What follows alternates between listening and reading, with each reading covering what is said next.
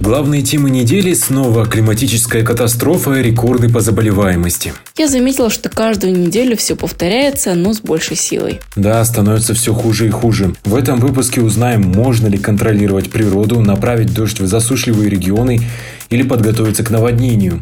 Также власти решили опубликовать имена нарушителей карантина, которые ходят по городу с красным статусом. Поймем, законно ли это. А также спросим, как не потеряться в горах и что нужно брать с собой в поход. Подкаст Tengri News. Вот это новость. В Казахстане новый рекорд по заболеваемости коронавирусом. 6119 случаев за сутки. На этой неделе власти решили бороться с нарушителями карантина более жестокими мерами. В МВК решили публиковать имена всех, кто с красным статусом, то есть будучи с положительным статусом, гулял по городу и нарушал карантин. В Алматы такой список уже опубликован. Жар, как думаешь, это вообще законно? Личные данные человека и вообще врачебная тайна разглашаются? Я спросила у юриста, и Жанетта Камилева сказала, что это законно, потому что это оговорено в Кодексе о здоровье и в Конституции. Так, в Кодексе о здоровье говорится, что разглашать тайну медицинского работника без согласия лица допускается при угрозе распространения заболеваний, в данном случае COVID-19 является такой болезнью. В Конституции также говорится, что права и свободы человека могут быть ограничены только законами и лишь в той мере, в какой это необходимо в целях защиты конституционного строя, охраны общественного порядка, прав и свободы человека, а также отмечено здоровье и нравственности населения. Вообще, правильно, если ты болеешь, сиди дома, не нужно ходить и чихать на людей в прямом смысле этого слова. Я думаю, что вот на этом моменте лучше смягчить эту ситуацию и давай поговорим о более крутом рекорде. Аналитики Ranking KZ выяснили, что численность карантинных бэйби-бумеров превысила прошлогодние показатели более чем на 8%. Так, в первом квартале этого года в стране родилось 100 тысяч, 100 с половиной тысяч детей. А, ничего себе. Карантин, значит, люди знали, чем заниматься на карантине. Да, еще одна важная новость этой недели – это выборы Акимов. Они пройдут уже в это воскресенье, 25 июля. В 176 районах пройдут выборы. Да, я уверен, что это большой шаг в демократизации, но я бы здесь э, вспомнил одну очень интересную фразу, которая стала просто мемом в Казнете. Ее, как произнес один из кандидатов в Акимы. Давайте послушаем. Если мы все вместе делаем, как правильный выбор, проголосуйте за меня, я постараюсь изменить свою жизнь к лучшему. Это кандидат Сапар Барлыбаев оговорился во время интервью с ведущим программы «Акимы» на телеканале «Хабар-24» Асхатом Ниязовым. Мне кажется, знаешь, это может быть оговоркой по Фрейду. Вполне. На этой неделе дожди стали причиной затопления в центре Китая. Потопы произошли и в Европе. В это же время в Арабских Эмиратах вызвали дождь с помощью электричества. Некоторые шутят, что это арабы перестарались. Мы решили узнать, так ли это, и задали вопрос эксперту. С нами на связи главный технический советник проектов программы развития ООН в Казахстане по климату Саулет Сакенов. Сегодня хотели мы поговорить о погоде. Вот вы слышали, наверное, что Арабские Эмираты э, с помощью дронов э, запустили дождь у себя. Вот. И мы задумались над этой темой, а вообще управлять природой, управлять погодой, насколько это вообще опасно для других регионов? Не, не может ли быть так, что, например, вызвав у себя дождь, они могут там провоцировать засуху в Казахстане. Вообще сама по себе технология вызова дождя, да, скажем так, она не новая. Она применяется уже достаточно давно, но просто сейчас э, применяют дроны. В какое-то время применяли так, э, ну, скажем так, ракетную технику, которая на Земле устанавливалась и тоже выбрасывала какие-то э, ионы или соль или еще что-то такое в облака, и там, соответственно, над, над необходимой территорией проходил дождь. Ну, использовали самолеты, но сейчас, получается, используют дроны. А в целом, сама, как я уже сказал, технология, она не нова, она используется достаточно давно, она пробовала опробовано, и, возможно, в данном случае у них имело место, скажем так, ну, неправильная технология. Да, неправильно они рассчитали погодные условия, текущие э, климатические, да, они неправильно рассчитали количество э, вещества, которое они распыляли, и, может быть, площадь или что-то из этого. И за счет этого произошло, то есть произошло такое стечение обстоятельств, при которых выпали ливневые осадки, насколько я понял, и началось э, такое локальное локальное наводнение, да, насколько я понимаю, очень сильный ливень. Вот. И поэтому эта проблема ну, я бы сказал, технологического характера. Э, по поводу того, насколько может повлиять на соседние регионы, то я думаю, что вряд ли это может каким-то образом повлиять очень сильно, э, тем более на таком далеком расстоянии. То есть э, это всегда локальная проблема в данном случае, потому что если вы вызываете осадки в определенном регионе, то это означает, что в другом регионе эти осадки не выпадут.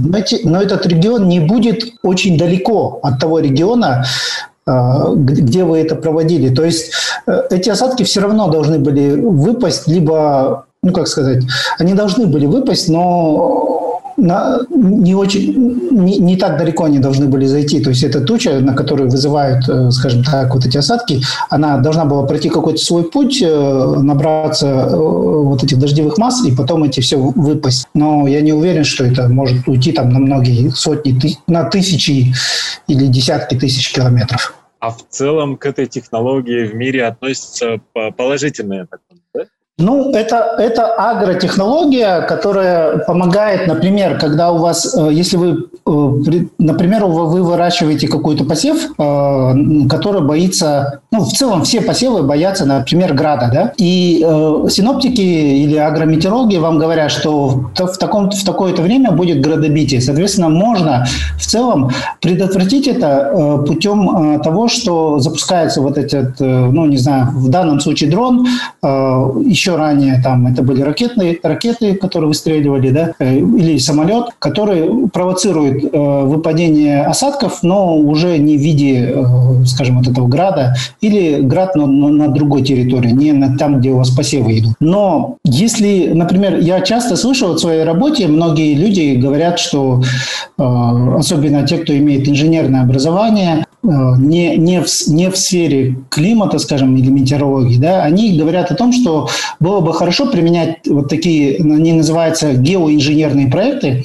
когда вы, например, э, э, сокращаете, ну, распыляете что-то в атмосфере, э, например, вот для, для вопросов изменения климата предполагался такой геоинженерный проект, что в атмосфере распылить какое-то вещество, которое бы имитировало, которое бы снижало количество СО2 в атмосфере, либо наоборот чуть-чуть закрывало как бы Солнце и э, тем самым чуть-чуть охлаждала бы планету. Но сама рамочная конвенция ООН по изменению климата такого рода проекты она не приветствует, потому что мы недостаточно изучили атмосферу, те явления, которые проходят в атмосфере, и влияние, например, тех же океанов, влияние суши, влияние гор да, на, на циркуляцию в атмосфере. Это все не до конца изучено, над этим работают э, гигантские умы и э, тысячи ученых и э, суперкомпьютеры над тем, чтобы хотя бы просто предсказать погоду да, в каком, каком, каком-то регионе. И, соответственно,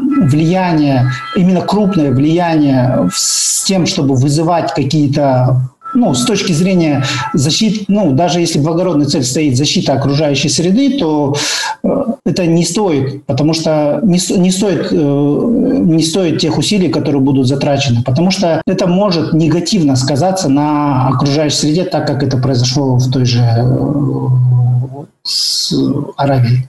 Просто у меня вот возникли такие мысли, что вообще засев облаков наверное, можно было бы использовать, скажем, чтобы восстановить Аральское море или там засуху Мангыстау. Э, то есть вы думаете, что это скажется скорее негативно, чем положительно в Казахстане? Я, я бы сказал, что, я еще раз говорю, что эта технология используется. А, она используется в сельском хозяйстве, например, когда нужно вызвать дождь, и у вас проходит дождь э, там, где была долгая засуха, и как бы есть проблемы с поливом, да. А что касается восстановления, ну, засуха может быть, да, на, на Мангыстау и так далее, но нужно, чтобы были определенные условия, нужны э, атмосферные э, условия, те же тучи, да, над которыми можно это делать. А, но нужно очень точно все рассчитывать, нужно знать э, дозы, нужно знать, э, сколько всего использовать вот этого вещества, да, которое, которое вокруг себя собирает э, дождев, дождевые массы. Да. Ну, ну, грубо говоря, вот эта пылинка, вокруг которой вот эта капелька собирается, и потом дождь, соответственно, выпадает. Это все нужно рассчитывать. И если, например, у вас над самим регионом нету, нету этих э, условий да, метеорологических, то у вас не получится вызвать дождь просто так из ниоткуда. Это невозможно. А, и э, в целом можно бороться так с засухами, ну, с, с почвенными засухами, скажем так. С атмосферными не получится. А, и что касается, например, Аральского моря, ну, я, я вам скажу, что э, этого не хватит, потому что нельзя просто за счет дождя восстановить какой-то водоем. Это невозможно, потому что водоем питается не только осадочными э, водами, да, он еще питается и поверхностными водами или, или подземными водами.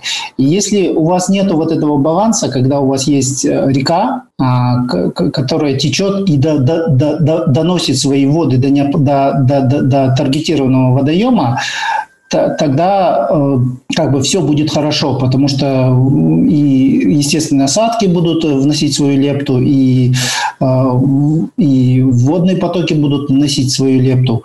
Поэтому вот с, с этой точки зрения вряд ли эту технологию можно использовать для наполнения, там, не знаю, там, Аральского моря, ну, либо какого-либо другого озера. Поэтому я бы осторожнее относился к, технолог... к массовым технологиям, таким крупным именно геоинженерным проектам, которые время от времени возникают, что мы вот, мол, повернем реки вспять, э, там, пустим их в Среднюю Азию, или э, там бывает такая технология, что, ну, я не помню, а некоторое время назад кто-то, несколько лет назад говорили, давайте горы покрасим в белый цвет, чтобы они лучше отражали, чтобы у нас э, ледники не таяли. Такие вот геоинженерные проекты, они, во-первых, не изучены их влияние, как это будет происходить, во-вторых, это э, гигантское, э, гигантское как бы воздействие на окружающую среду, которое вряд ли может закончиться хорошо. Я бы еще немножко э, хотел отойти да. от темы, но тоже близко. Получается, проливные дожди вот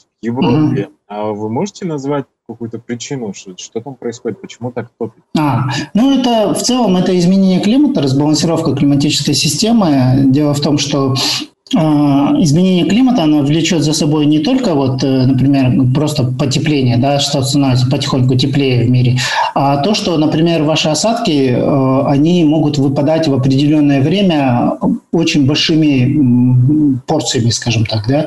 То есть то, что у вас выпадало в течение года или в течение месяца, или в течение там, нескольких месяцев сезона, да, а, у вас выпадает в течение одного, двух, трех дней. И, соответственно, все, все эти осадки выпадают на определенные территории, они попадают в реки, реки выходят из берегов и начинает подтопление, затопление и все прочее. И, соответственно, инфраструктура, эм, что Европы, что любой другой страны, я вам не скажу, что есть какая-то страна 100% защищенная от климатических изменений. Нет, такой страны нет, и, и вряд ли когда-либо появится. Я не уверен, что такое возможно вообще. Но, э, например, строить гидротехнические сооружения, которые могут выдержать наплыв вот, вот того количества воды, которое, которое, которое может прийти да, в определенный момент, это необходимо. Поэтому здесь э, важно именно применять адаптационные технологии, я бы сказал. А, то есть мир уже знает, он стоит э, на пороге климатической катастрофы. Я бы даже сказал, что он уже э, одну ногу туда поставил, а вторую занес, чтобы туда перейти, да, на именно к климатической катастрофе. И поэтому нужно адаптационные технологии применять. Э, вот в данном конкретном случае, то, что случилось в Европе, да, необходимо создавать э, системы предупреждения чрезвычайных ситуаций, системы оповещения населения и системы гидротехнических сооружений, которые помогут отводить эту воду, э, скажем, от тех районов, где обитает человек или есть какие-то природные территории, которые нужно тоже защищать. Защищать нужно не только людей. Ну, конечно, в первую очередь, наверняка людей. Все-таки мы люди, эгоистичные люди. Ну, люди, человек, э, создание эгоистичное. Нужно охранять в первую очередь себя и свое здоровье. Но и побеспокоиться о том, что есть природные ландшафты, которые тоже нужно защищать. Э, там, где заповедники, природные парки и так далее. Поэтому вот с этой точки зрения адаптация к изменению климата, она показала, что это не только необходимость для развивающихся стран, но и для, как мы увидим, как для развитых стран. Потому что все время считалось, что адаптация – это для тех стран, у которых нет денег, например, на инфраструктуру. Но в Германии отличная инфраструктура, да, но оказалось, что даже они не защищены от того, что несет за, собой изменение климата. А вообще, вообще вот климатическая катастрофа, а есть какие-то прогнозы, когда она вообще случится? Через 40 лет или через 20 лет?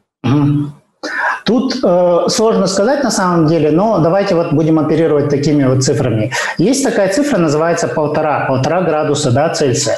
Полтора градуса Цельсия – это то, сколько нам нужно удержать, чтобы не наступило необратимых изменений в окружающей среде. То есть наша температура средняя по миру не должна вырасти на полтора градуса. И сейчас уже температура с теми выбросами, которые мы сейчас имеем, она вырастет, э, вырастает уже на один, выросла уже на 1,2 градуса. И осталось 0,3 градуса. Буквально это совсем мало, то есть это можно ожидать в течение там, до 2050, может быть, даже 30 года, я бы сказал по моему мнению. И э, ученые имеют на этот счет разное мнение. Кто-то говорит 2050, кто-то 40, кто-то 60. Но, скорее всего, я думаю, что истина где-то рядом, то есть вот эта температура, если не удастся э, снизить э, выбросы парниковых газов до 2050 года или до 2100 до, ну, есть такая амбициозная задача до нуля, то, соответственно, наши потомки будут страдать от э, климатических изменений, и им придется гораздо больше тратить ресурсов на то, чтобы адаптироваться да, к ним. Поэтому нам сейчас нужно, с одной стороны, сокращать выбросы парниковых газов, то, что и делает, старается делать мир, и в том числе Казахстан. А, нужно э, это для того, чтобы э, не усугубить климатическую катастрофу, скажем так. И э, Второе, это нужно заниматься адаптационными технологиями, понимать, что климат уже поменялся, то, что происходит в Европе, то, что происходит в Китае, то, что происходит в Саудовской Аравии, а, то, что происходит у нас с засухами там и так далее, это будет происходить все чаще, все сильнее, поэтому адаптация необходима. Нам нужно а, разработать меры, при которых а, мы будем нести минимальные потери.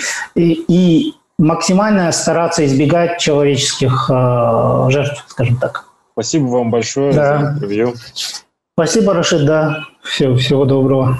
Единственный момент я хотел спросить, да. а вот в, Казах, в Казахстане вот эта катастрофа, она как себя покажет? Э, в у нас будут засухи или у нас будет потоп? Я думаю, у нас, да, я думаю, у нас будет засухи. У нас э, с мая с небольшим перерывом а, как бы стоит, установилась жара, да, если вы помните, ну, по крайней мере, для этой территории, где мы сейчас находимся, но в целом по всему Казахстану. То есть уже с середины мая установилась очень сильная жара, то есть волна, волна жары как э, пришла, так и, в принципе, не уходит. У нас было буквально неделя-полторы передышки, да, было немножко дождей, и, и они в том числе перестали. То есть мы, я, скорее всего, предполагаю, что будет очень сильная засуха, которая сильно будет воздействовать на, на фермерство, сельское хозяйство в части животноводства и в части растениеводства.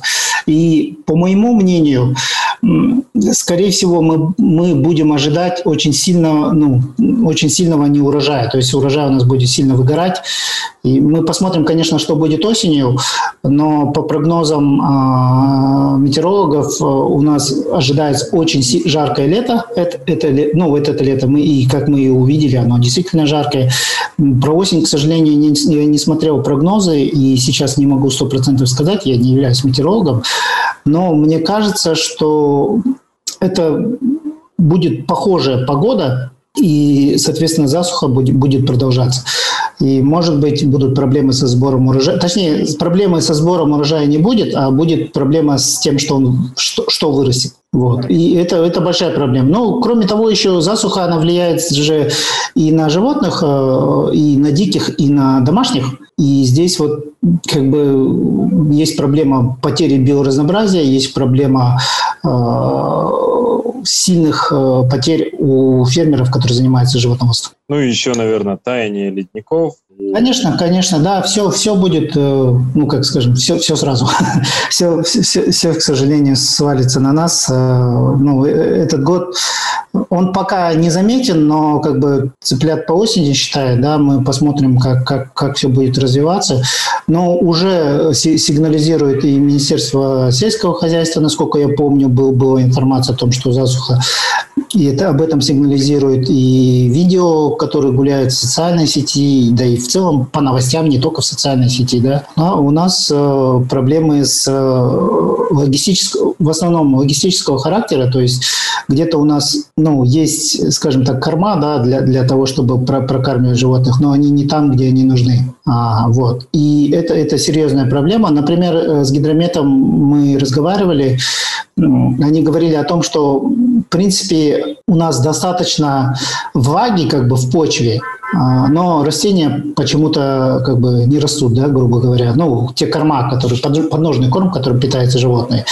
И э, я, я думаю, я, конечно, не проверял эти данные, есть достаточно ли влаги в почве и так далее, но мне кажется, что э, для того, чтобы произрастали корма, необходимо несколько факторов. То есть должна быть влага в почве, должно быть э, достаточное количество осадков и должна быть э, увлажне... достаточно, ну, у, у, должно быть э, э температура прилегающей к земле поверхности, она тоже должна быть определенно, определенная. И в случае того, что когда у нас сверху зной э, и нету влаги, которая сверху падает да, с осадками, соответственно, корма могут, могут не вырасти, и это большая проблема. Все на этом. Спасибо ага. большое вам. Да, спасибо большое, Рашид. Вот я хотел еще акцентировать внимание на том, что э, как бы тех, технология сама по себе не нова, то, что применяли э, в арабских странах.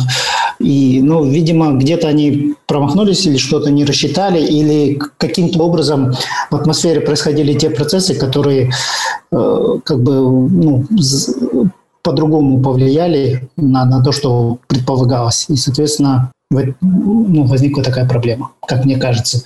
Но вот это еще раз говорит о том, что нужно, когда ты вмешиваешься в окружающую среду, нужно все очень тщательно рассчитать и очень все тщательно сделать. Не знаю, как у тебя, но у меня прямо сейчас началась настоящая депрессия. Знаешь, хочется просто пойти в горы и расслабиться от этого просто хаоса какого-то. Ну, я тебе скажу, что и в горах нельзя сейчас расслабиться. В Казахстане пропали без вести больше двух тысяч человек в горах. Это данные Комитета по правовой статистике и специальным учетам Генеральной прокуратуры. Цифры, конечно, пугающие, но я не думаю, что все эти люди потерялись именно в горах, как ты отметила, потому что это в целом, наверное, по Казахстану. А в горах их поменьше, но все-таки о них мы часто слышим, как они пропадают, и порой находят их уже неживыми.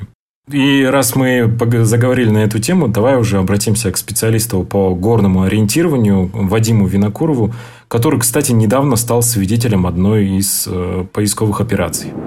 Так, здравствуйте, Вадим. Хотел узнать, вот вы сейчас, получается, занимаетесь э, поисками, да? Раньше вы занимались э, бегом в горах, а сейчас вы поисками людей, да? Нет, я не занимаюсь поисками людей, просто ну, мой опыт позволяет оценить, что происходит, и что было. То есть, тем более, тех, кто участвовал в спасении, я знаю лично, и как бы знаю все подробности произошедшей истории, скажем так, и был тоже удивлен реакцией человека на то, как на действия по отношению к нему, которые... Что же случилось-то?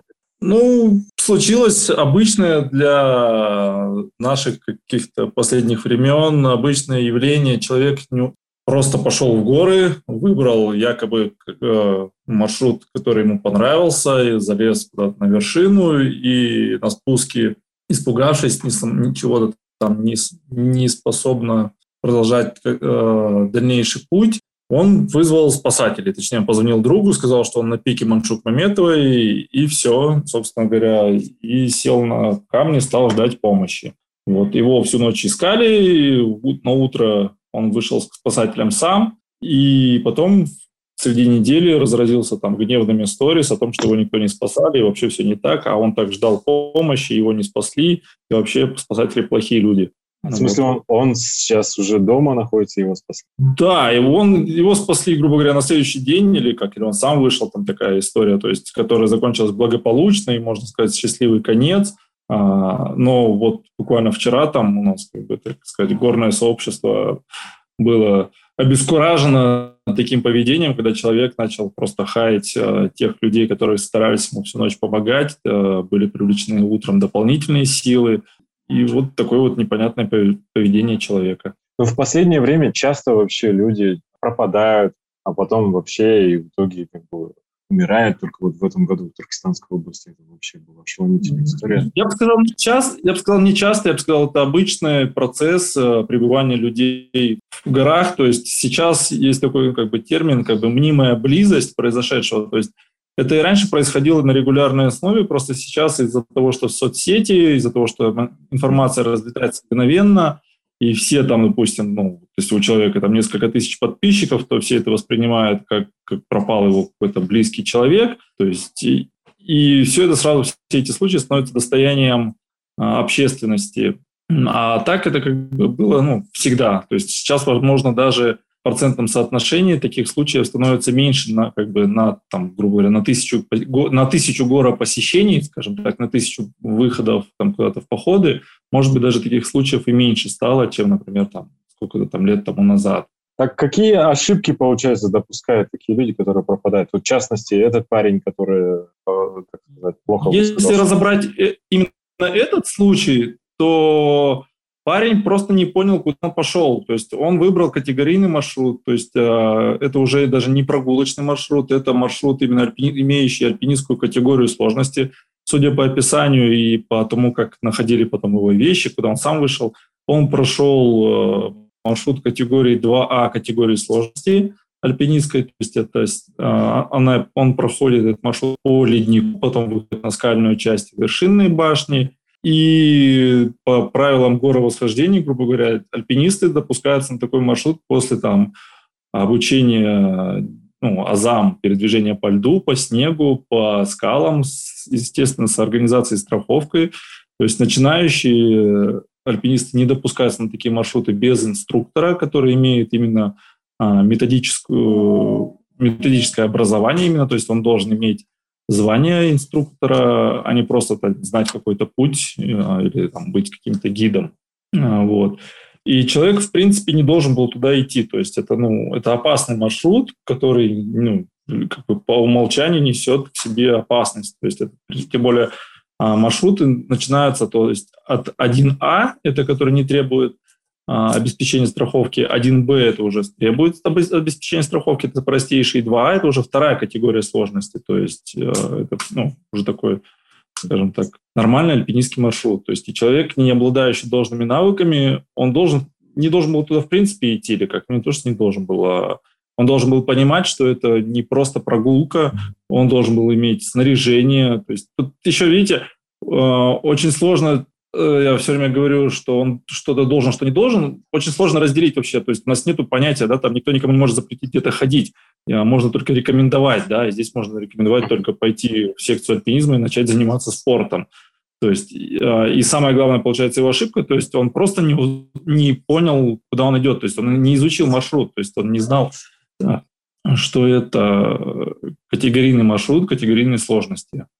А как вы думаете, может быть, стоит запретить вообще вот такие сложные маршруты, чтобы туда люди не проходили без гида или что-нибудь такое? А, а как это возможно? То есть это невозможно, то есть у нас нету законодательно, никто никому не может запретить ходить, там, не знаю, если это частная территория или ну, какой-то там закрытый объект, у нас свобода перемещения по стране, то есть и ну, как бы, то есть это я знаю или там еще кто-то знает, что это маршрут опасный, да, а люди не знают, то есть, ну, как бы какие-то таблички или какие-то увещевания не имеют никакой закон, как бы законной силы, и с точки зрения даже закона, но это будут такие как-то странные какие-то законы. То есть здесь очень важно проводить именно разъяснительную работу, что такое, говоря, походы в горы, как они организовываются, и почему куда-то можно, куда-то нельзя. То есть это такая огромная работа, и в том числе, ну, она, наверное, будет проводиться именно из-за таких случаев. То есть, когда человек, не зная ничего, куда-то залез, там, разбился, убился или,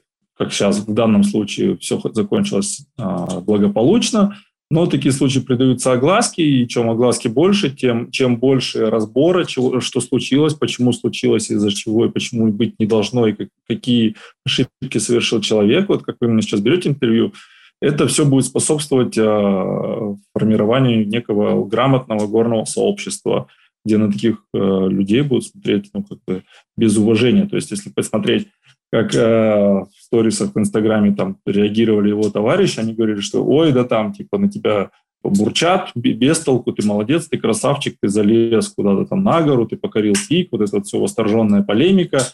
Но тут же, когда грамотное общество должно было говорить, человек, что ты не только совершил ошибку, что ты сам подверг жизни, опасность своей жизни, короче, но ты подверг опасности жизни тех людей, которые пошли тебя спасать. Потому что, например, сегодня написал в статье, что в первую очередь э, спасатель должен быть спасаемым. То есть, и чем человек как бы выбрал себе круче маршрут для спасения, тем меньше шансов, что его, во-первых, спасут, а во-вторых, ну, спасатели это не какие-то терминаторы, которые могут ходить по вертикальным стенам, это, это такие же люди, которые также будут рисковать жизнью, а, когда пойдут на спасение вот такого очередного странного человека. Ну и давайте перечислим, наверное, для тех, кто нас сейчас слушает, что именно нужно брать с собой и что нужно знать перед тем, как идти в горы. А, ну, в первую очередь надо а, что знать? Надо изучать маршрут. То есть сейчас в интернете, в принципе, масса информации о любой горе, куда бы ни собрался человек, то есть масса каких-то маршрутов. Также всегда можно э, спросить совета у людей, которые сейчас тоже благодаря интернету и высоким технологиям ну, как бы находятся на расстоянии вытянутой руки именно в смартфоне. То есть зайти в любое горное сообщество или хотя бы в Инстаграме написать там люди, вот собираюсь туда-то, подскажите, к кому можно обратиться или проконсультируйте, пожалуйста, по моему как бы, по выбранному мною маршруту. И ну, там уже можно набрать множе, множество информации. А что с собой иметь? Ну, соответственно, снаряжение э, для, подходящее для этой категории маршрута. То есть, если это альпинистское снаряжение, то уже там под каждый маршрут оно свое. На альпинистские маршруты начинающим людям, в принципе, вот опять хочется сказать, запрещено, но нет такого запрета крайне не рекомендуется ходить в, одиноч, в одиночку или без команды, которая соответствует уровню этого маршрута, или там надо обязательно брать гида, инструктора э, альпинизма, который способен безопасно все организовать. И снаряжение надо, соответственно, иметь с собой ну, запас еды питья, быть одетым по погоде, то есть понимать, что в горах на 4000 всегда почти царит зима, тем более ночью это минусовые температуры, иметь с собой аптечку, иметь с собой там, спасательное одеяло, фонарик. Э, ну, это такие какие-то элементарные вещи, которые тоже можно найти, собственно говоря, в, списке, в интернете сейчас долго перечислять. Вот. И да. Э, прежде всего надо, ну, наверное, все-таки там сообщать людям, куда он куда человек идет, направляется. То есть не обязательно, если это выбран, допустим, альпинистский маршрут, да, но можно выбрать, там, не знаю, любой другой, да. А, и важно себя, например, позиционировать. То есть если понимать, что ты с тобой может что-то случиться, то надо как-то ну, беспокоиться там о своей безопасности. То есть, не знаю, иметь какие-то GPS-трекеры, иметь экстренную связь, носить спутниковый телефон. Есть сейчас трекеры, которые передают твое местоположение. То есть Почему вся эта ситуация с человеком возникла? Потому что он э, сообщил о том, что он где-то находится в районе Маншук, там, пика Маншук-Маметовой. Но это огромный просто регион, э, как бы район поиска, это там сотни гектаров, э, если так по площади разбить, там это кулуары, ледники, осыпи, которые просто невозможно проверить даже там э, сотни человек за один день. Тем более, ну, как бы спасать, спасательные экипажи, это зачастую там 6-10 человек, которые могут еще иногда подключать к себе альпинистов, что и произошло в, э, в этом случае. То есть, и если бы человек хотя бы себя как-то позиционировал, если бы у него, например, был просто работающий фонарик, и он бы там посветил спасателям, что вот он, я здесь, или там из ракетницы бы воздух дал э, о себе знать, или просто прислал хотя бы по связи, там, смс, геолокацию. И сейчас есть такие ну, просто элементарные программы, которые просто показывают тебе набор цифр того, где ты есть. И люди бы уже целенаправленно туда шли бы, и вообще ничего бы не было этого. То есть его бы нашли там в течение ну, буквально там нескольких часов просто. Это было бы время подхода под его точку. То есть прежде всего главная рекомендация – это думать головой и понимать, куда ты направляешься. Самая главная рекомендация – включить, включать голову, когда идешь в горы. Спасибо вам большое. Действительно, открыли глаза. Даже я порой столько всего не беру в горы, хотя часто захожу.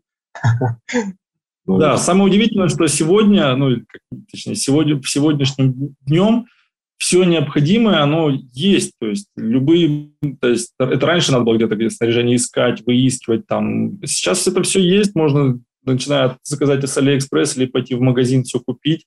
А, у большинства тех, кто ходит в горы, и так как бы вот есть вся экипировка, но они почему-то или не пользуются, или считают, что это ненужным.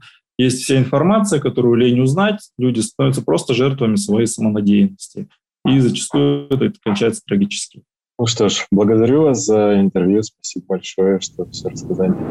Это был подкаст «Вот эта новость» и мы, Рашид и Ажар. До встречи в следующем выпуске. А пока мы готовим его, оставляйте свои комментарии на платформе, где вы слушаете подкаст. Подписывайтесь и ставьте лайки.